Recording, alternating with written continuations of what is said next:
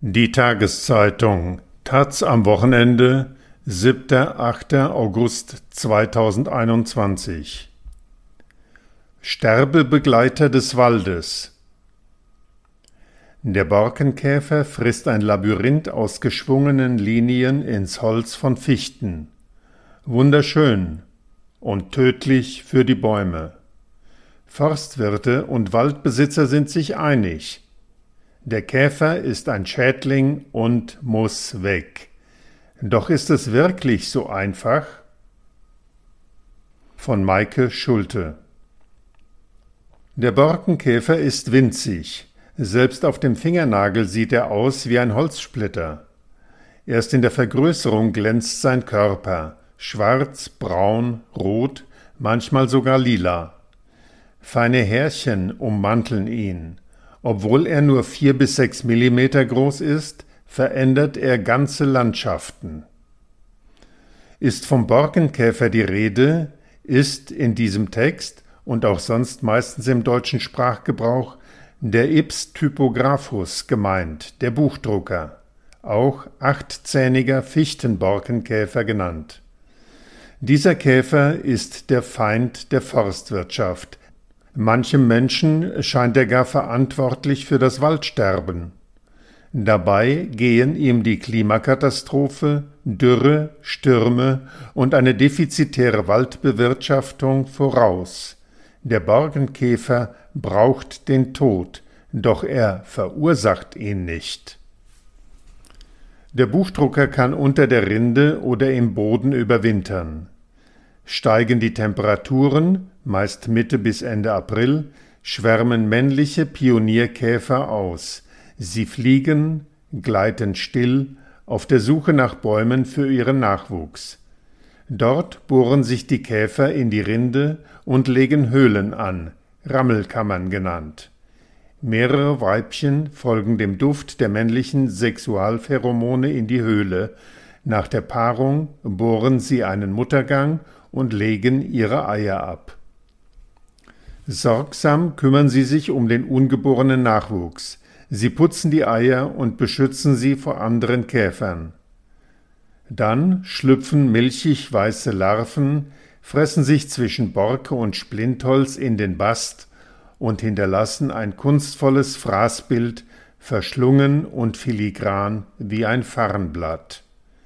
Dem Baum jedoch kappen diese Kunstwerke die Lebensadern ab, sie zerstören die Leitungen, in denen er Wasser und Nährstoffe von unten nach oben und umgekehrt transportiert. Die feste Haut der Buchdruckerlarve ist nicht dehnbar. Dreimal muss sie sich häuten, bevor sie sich verpuppt und schließlich der Jungkäfer schlüpft.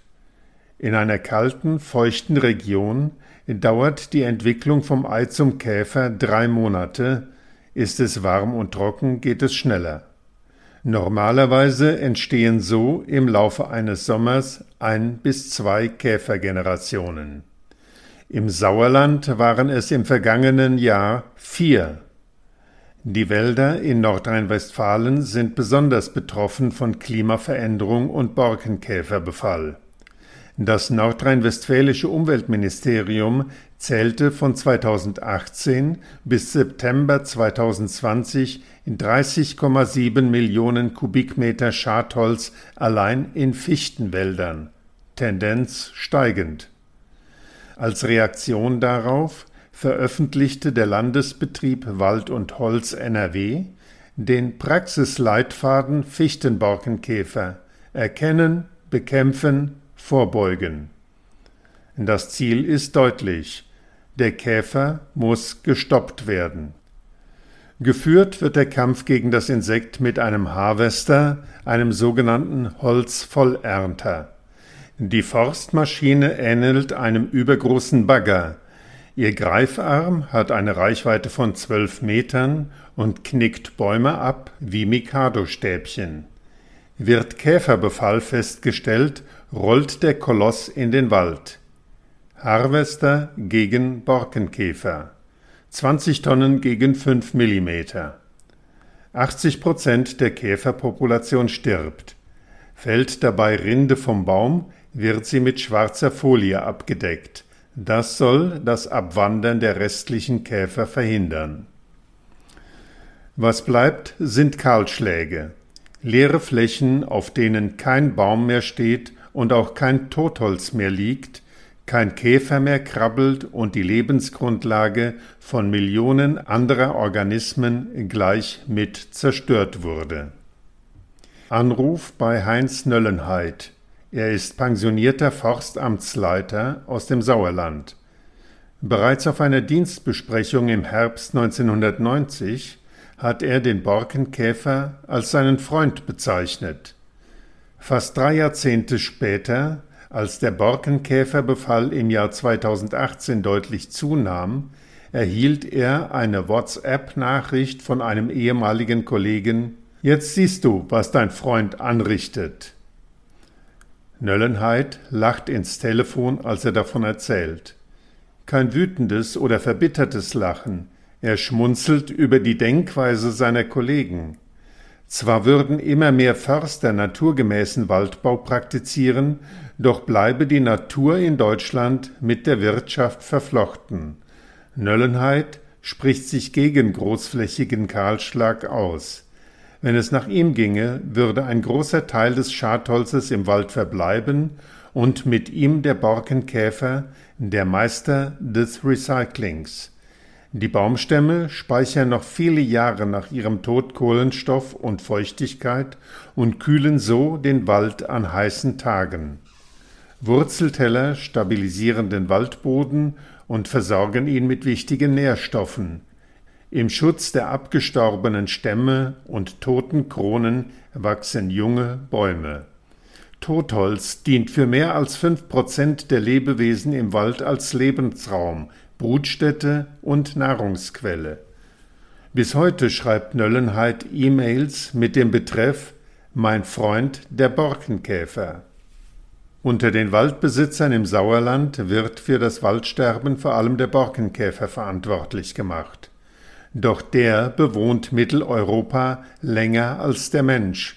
Mehr als 120 Arten sind heimisch, jede spezialisiert auf ein bestimmtes Holz. Sie sind Teil des Ökosystems Wald. Der Borkenkäfer arbeitet als Sterbebegleiter. Er führt kranke und schwache Bäume in den Tod. Denn eigentlich ist er ein Schwächeparasit.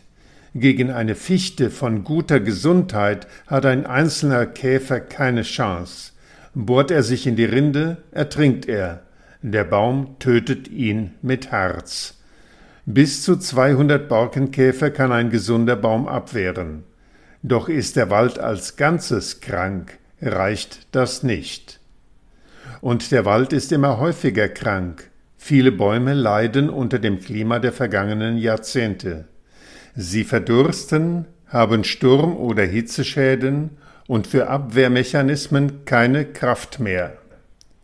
Dringt der Käfer in ihre Rinde ein, wandelt er einen kleinen Tropfen Harz, ein letzter verzweifelter Abwehrversuch, in Lockstoffe um.